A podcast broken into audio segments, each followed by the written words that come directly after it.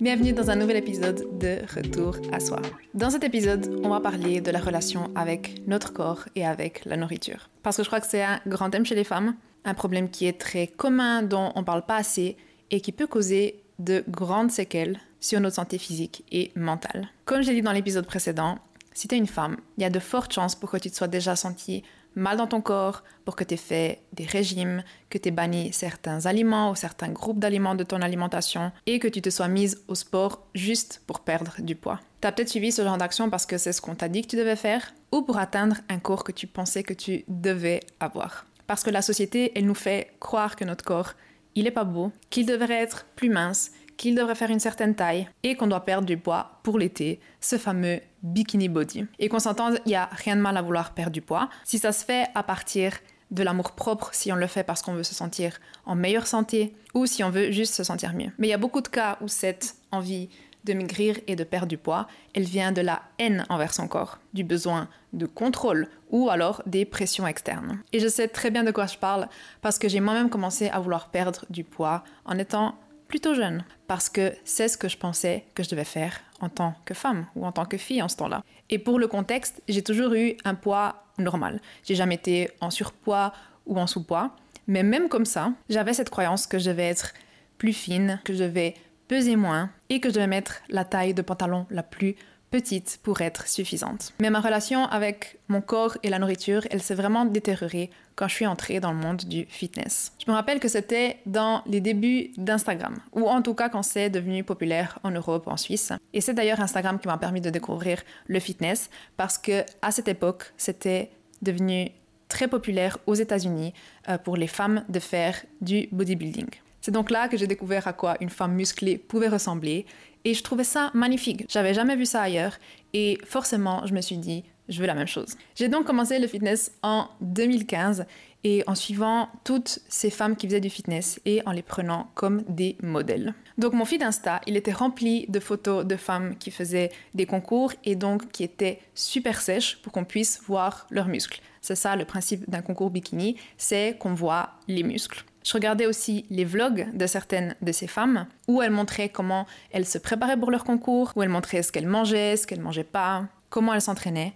Et je faisais un copier-coller en me disant que si je faisais la même chose, j'allais avoir le même résultat ou le même corps que ces femmes. Tu peux bien t'imaginer qu'en faisant ça, j'avais clairement pas assez de connaissances en nutrition, en perte de poids et en entraînement. Je pense honnêtement que les deux premières années où j'ai commencé le fitness, j'avais aucune idée de ce que je faisais.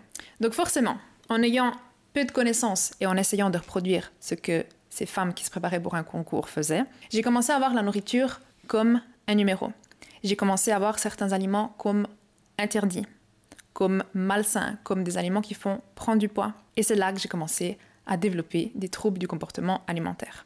C'est là que j'ai commencé à avoir une vision complètement fausse de ce à quoi devrait ressembler le corps d'une femme fit et en bonne santé. C'est là que j'ai commencé à détester mon corps parce que malgré le fait que je mangeais très peu et que je m'entraînais beaucoup, j'arrivais pas à atteindre le physique et le poids que je m'étais fixé. Et en plus de ça, je me sentais faible et j'étais déçue de moi et de mon manque de discipline. J'avais constamment faim et la nourriture est devenue une obsession jusqu'à ce que ça devienne une maladie et que je tombe dans la boulimie. Et je ne vais pas trop m'étaler sur les troubles du comportement alimentaire et sur les maladies parce que c'est un sujet assez sensible et je pense que ça ferait le thème d'un épisode. Mais je veux déjà qu'on se rende compte à quel point les réseaux sociaux peuvent devenir très dangereux. Parce que l'algorithme nous montre que ce qu'on veut voir et parce qu'il y a beaucoup de désinformation et de manque d'information. Et on le sait, les gens ils postent que des photos où ils ont l'air bien, où on voit pas de bourrelet et où on voit pas de cellulite. Si tu suis mon compte Vlourige sur Insta, tu sais que c'est quelque chose dont je parle beaucoup. Du fait qu'un corps peut avoir l'air totalement différent selon la lumière, selon les poses, selon la position des habits, selon le moment de la journée, selon les moments du cycle. Et c'est des choses qui paraissent assez logiques en les disant comme ça. Mais si la relation que tu as avec ton corps, elle est pas idéale de base, que tu n'as pas forcément hyper confiance en toi et en ton corps, et que tu vois des photos de corps parfaits sur les réseaux, c'est facile de tomber dans la comparaison et d'entrer dans ce dégoût de notre propre corps. Et c'est pareil avec la nutrition. Si t'as pas plus de connaissances que ça en nutrition, c'est facile de croire que tu dois seulement manger du poulet et du brocoli pour perdre du poids et pour être en bonne santé. Et si je trouve autant important de parler de ça, c'est parce qu'il y a quelques années, je me rendais pas compte de tout ça. J'étais tellement fixée sur mon objectif, fixée sur ce à quoi je voulais ressembler, fixée sur mon alimentation, que je réalisais pas que j'étais en train de subir un gros lavage de cerveau de la part de l'industrie du fitness à travers les réseaux sociaux. En partie parce que ça montrait des corps incroyables, mais parce que ça montrait pas les séquelles sur la santé autant mentale que physique. Et donc toutes mes croyances sur le corps de la femme, sur la nourriture, sur ce que c'est d'être fit ou non, étaient totalement biaisées et elles reposaient sur le monde du fitness, sur le contenu qu'on me montrait et sur l'information qu'on ne me montrait pas. Donc j'ai commencé à croire qu'un corps fit, c'était un corps où les abdos étaient visibles. J'ai commencé à croire que pour être fit, je devais manger du poulet et du brocoli, sans sauce, ni pâtes, ni pain. J'ai commencé à croire que je pouvais manger des repas qui me faisaient plaisir qu'une seule fois par semaine. J'ai commencé à croire que tout ce que je mangeais en trop, je devais le brûler en faisant des heures de cardio. J'ai commencé à croire que pour perdre du poids et pour me sentir bien dans mon corps, je devais compter mes calories. Toutes ces croyances, elles venaient de la peur, du contrôle et de la restriction. Et si tu penses actuellement qu'une ou plusieurs de ces choses que j'ai citées sont vraies, laisse-moi te dire que c'est pas le cas, que ça doit pas être comme ça. Aujourd'hui, je crois tout le contraire de ces croyances que j'ai citées là, mais j'ai bien vécu avec elle pendant facile 3 à 4 ans, avec des phases où mon état physique et mental était plus ou moins stable. Et je vais te raconter en gros comment j'ai réussi à me sortir de cette situation, comment je l'ai aussi vécu, et je vais ensuite te dire quel est le processus étape par étape que je suivrai aujourd'hui pour changer mes croyances et pour me réconcilier avec mon corps et avec la nourriture. Parce que mon processus, on va dire, il a été juste, puisque j'ai réussi à me sortir de la situation. Mais j'avais pas toutes les connaissances et toute l'expérience que j'ai maintenant. Donc c'était un peu du trial and error, du essayer et échouer. Et l'info que je vais te délivrer maintenant m'aurait permis de guérir tellement plus vite. Mais au final, je suis contente que ça se soit passé comme ça, parce que grâce à ça, j'ai énormément évolué, j'ai appris, et c'est ce qui m'a permis de devenir coach en bien-être et en nutrition pour pouvoir aider les femmes qui sont dans cette même situation. Donc comment ça s'est passé? C'est que un jour, je sais pas trop comment, je suis tombée sur la vidéo d'une femme qui parlait de ses troubles du comportement alimentaire. Je sais plus si c'était une femme qui faisait du fit ou non, mais probablement, et je sais pas si c'est une fille que je suivais déjà. Mais sa vidéo a vraiment eu l'effet d'une bombe parce que ça m'a fait comprendre que ce que je vivais était pas normal. Ça m'a fait comprendre que le contrôle et les restrictions que je m'imposais, c'était pas un signe de discipline, mais que c'était une maladie. Donc c'est là que j'ai commencé à faire des recherches, à trouver des personnes dans le monde du fitness qui parlaient de leur expérience avec les troubles du comportement alimentaire et ça devenait de plus en plus évident pour moi que j'étais tombée là-dedans à cause des réseaux sociaux et à cause de toutes les raisons que j'ai citées jusqu'à maintenant. Donc en soi, j'ai réussi à trouver la source du problème et une des premières actions que j'ai fait, c'était de supprimer tous les comptes de fitness que je suivais. Et laisse-moi te dire que j'en suivais énormément. Mais c'est ce qui m'a par exemple aidé à arrêter de me comparer et d'arrêter de me mettre la pression sur ce à quoi je devrais ressembler. J'ai aussi identifié qu'un autre problème, c'était le fait de compter mes calories. Et donc ça aussi, j'ai arrêté de faire. J'ai arrêté de compter, de me priver et de compenser tout ce que je mangeais en trop pendant mes crises d'hyperphagie avec du sport. Et c'est comme ça que j'ai commencé à écouter mon corps pour savoir quelle quantité je devais manger et qu'est-ce qui me faisait me sentir bien et aussi en termes d'entraînement. Et je dis ça comme si ça s'est fait du jour au lendemain, mais ça s'est fait en plusieurs mois, peut-être même en plusieurs années et c'était pas linéaire du tout. Il y a plein de fois où j'ai réinstallé l'application pour compter mes macros, j'ai recommencé à compter, à me peser parce que je sentais que je perdais le contrôle. Mais je crois que la volonté de guérir, elle était au bout d'un moment plus forte que la peur de prendre du poids. Et c'est ça en fait qui m'a permis de m'en sortir et de reprogrammer toutes les croyances que l'industrie du fitness m'avait mis en tête. Maintenant, ce que je te dirais de faire pour guérir ta relation avec ton corps et avec la nourriture, c'est d'abord de prendre conscience de tes croyances actuelles. Donc par exemple, pour toi, qu'est-ce qu'un corps fit? Qu'est-ce qu'un corps joli?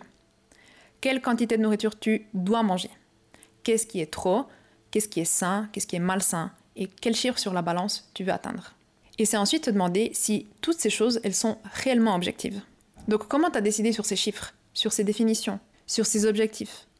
D'où est-ce qu'ils sortent? Qui t'a montré ça? Et est-ce que c'est réellement vrai?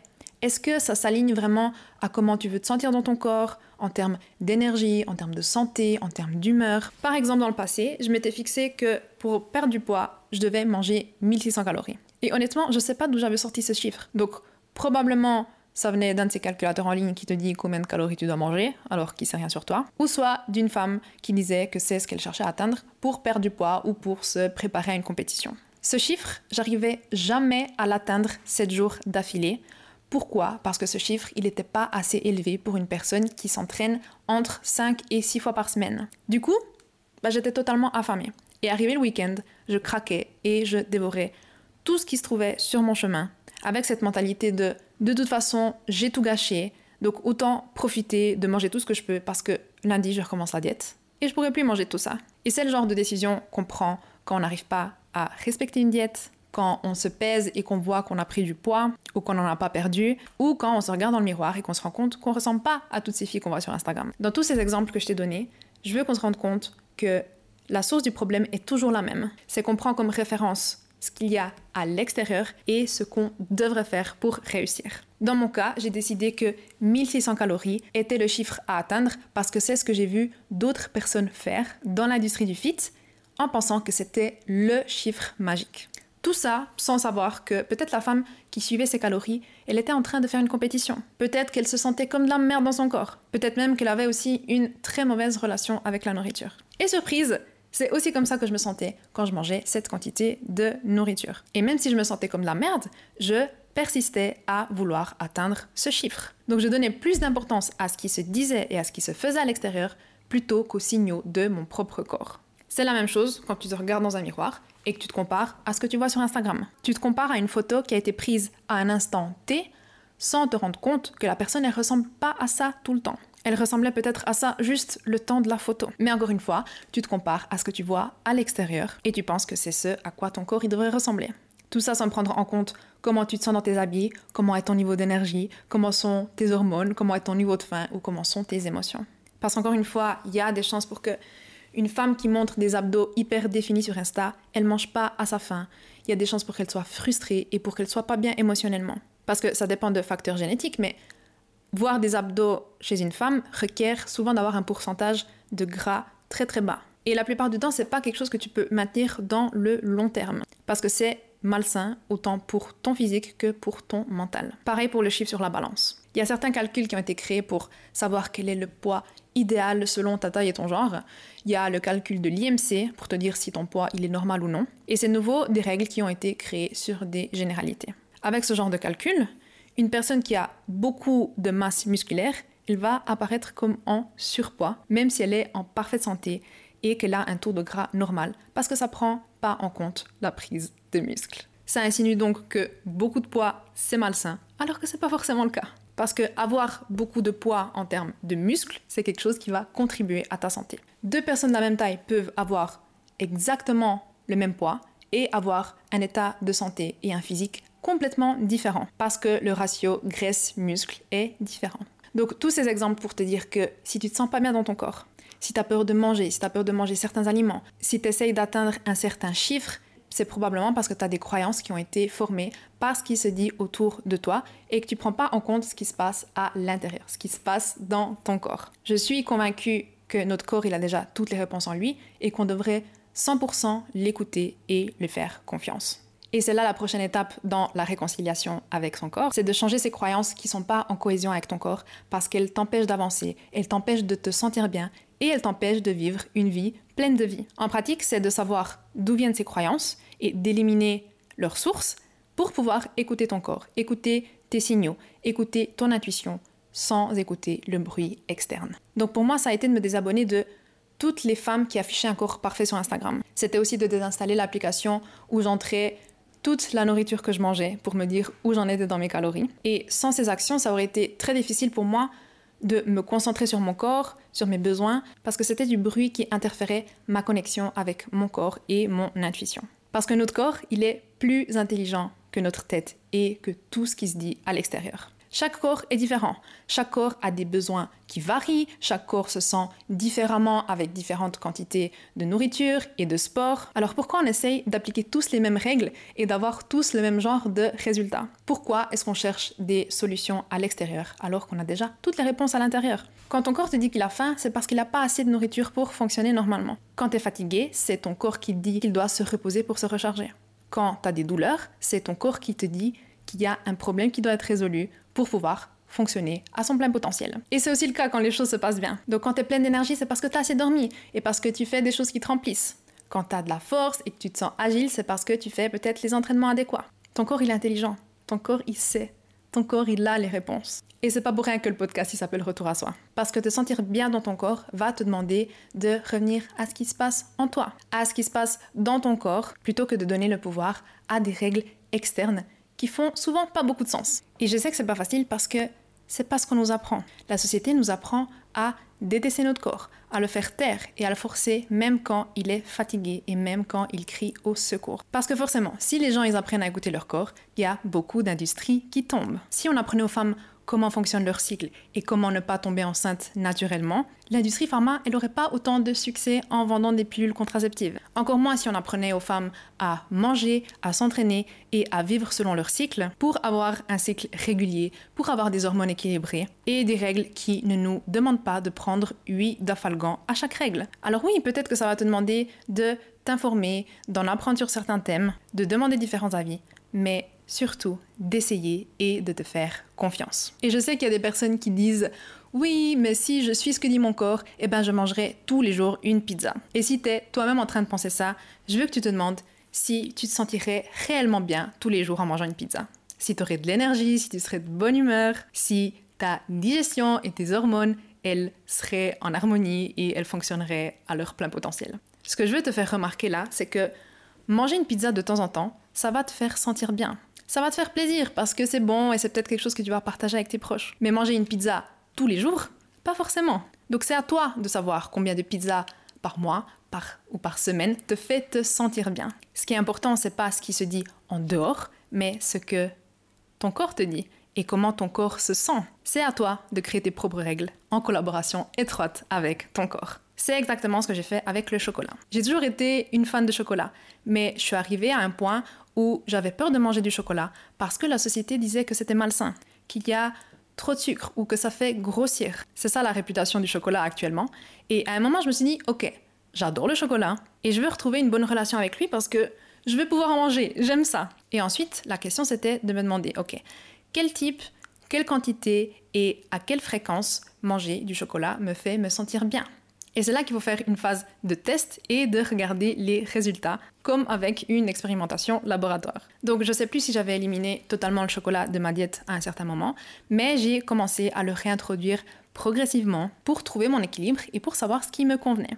J'ai essayé plusieurs chocolats, j'ai essayé plusieurs quantités et j'ai conclu que mon équilibre se trouvait à manger un carré de chocolat à 85% après chaque repas. Ça s'aligne avec le fait que j'aime le chocolat et que ça me fait plaisir. Ça s'aligne avec le fait que je veux maintenir mon poids tel qu'il est parce que c'est pas deux carrés de chocolat par jour qui vont faire grossir. Ça s'aligne avec le fait que je veux me sentir bien physiquement et mentalement. Parce que je sais que si je mange la moitié d'une plaque de chocolat, je vais pas me sentir bien. Je vais me sentir écœurée, ma digestion ne va pas être au top. Et si je le fais tous les jours, il y a des chances pour que ma santé, elle se détériore et même que je prenne du poids. Et donc, j'ai trouvé mon équilibre, ce qui me fait me sentir bien physiquement et mentalement. Maintenant, si quelqu'un vient me dire que je devrais manger du chocolat à 95% de cacao parce qu'il y a plus de bénéfices ou parce qu'il y a moins de sucre, je m'en fous. Parce que j'aime pas le chocolat à 95 et je sais que ce que je fais maintenant fonctionne pour moi.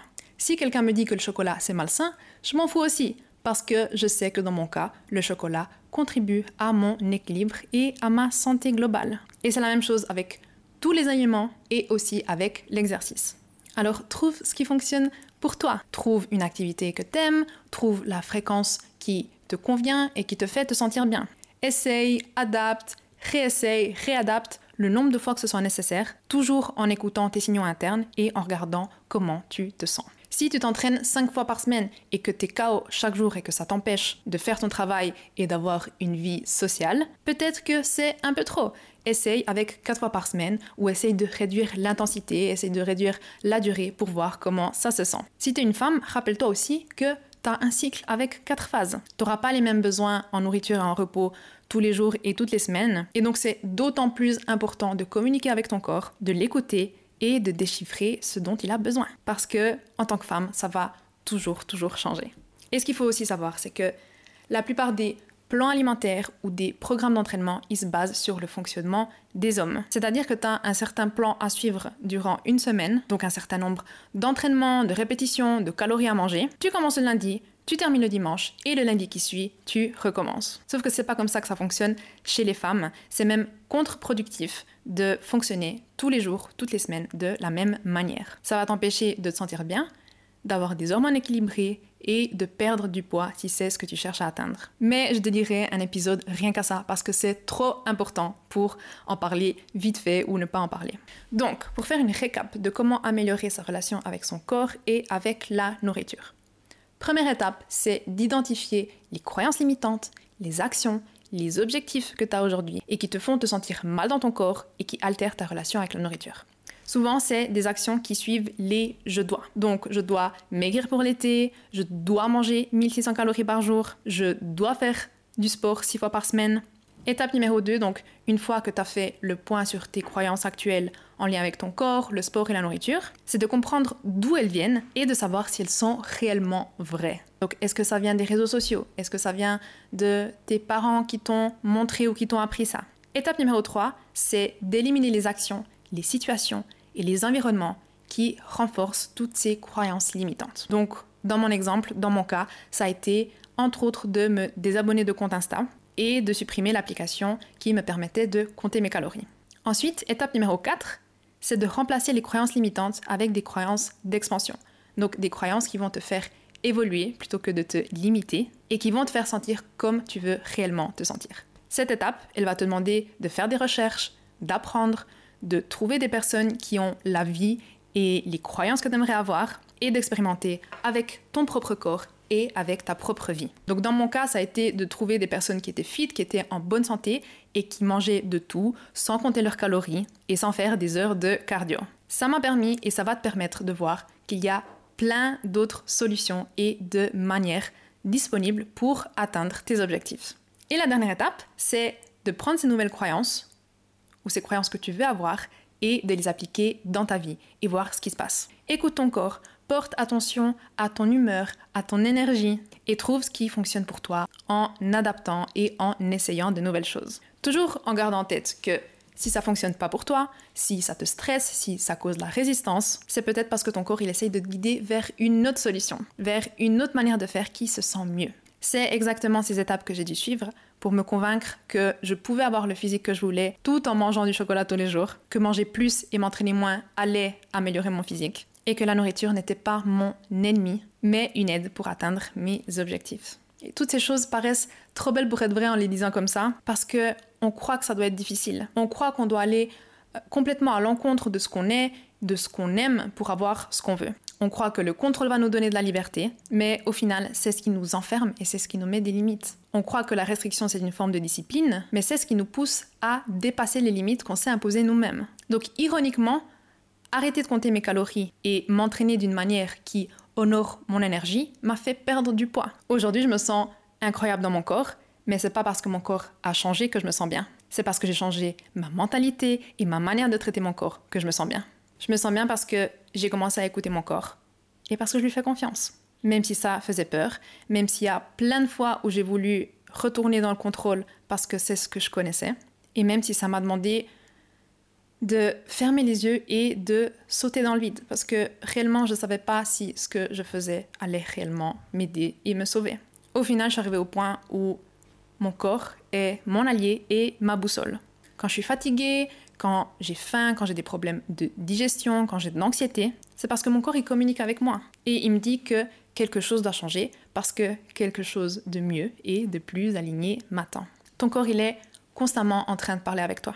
Alors la question que je veux que tu te poses aujourd'hui, c'est que te dit ton corps? Qu'est-ce qu'il essaie de te communiquer? Et si tu as été déconnecté de ton corps pendant plusieurs mois ou plusieurs années, peut-être que tu vas pas tout de suite entendre ce qu'il essaye de te dire. Et c'est un bon exercice de te poser cette question tous les jours. Donc dès que tu te réveilles, après ton entraînement, après avoir mangé, à la fin de la journée, parce que ça va te permettre de comprendre comment tu te sens et qu'est-ce que tu peux changer pour te sentir mieux. J'espère de tout cœur que cet épisode t'aura aidé à avoir une nouvelle perspective, à voir ce qui est possible, parce que je sais ce que c'est que de se sentir emprisonné et totalement déconnecté de son corps. J'ai rien de plus que toi. Donc, si j'ai réussi à m'en sortir et à arriver au point où je me sens bien dans mon corps, tu peux toi aussi le faire. Tu es capable, je crois en toi et je te dis à très vite dans le prochain épisode.